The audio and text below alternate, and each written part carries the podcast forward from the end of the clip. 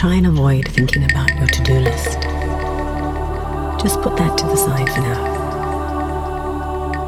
Inhale. Just think on your to be list. Feel the presence within you.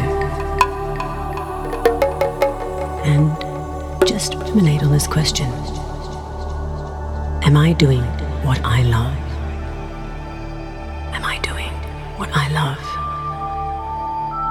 Create something today that is beneficial for me, for my family, for my friends, for my business, for my global family?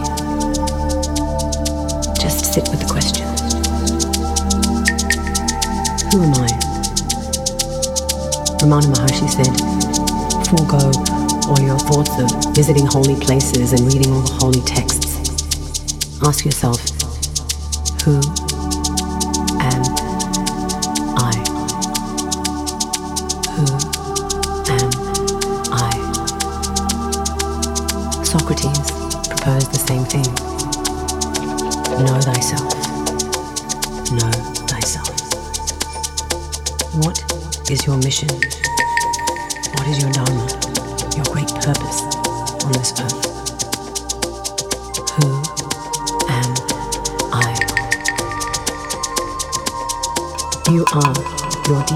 driving desire. As is your desire, so is your will.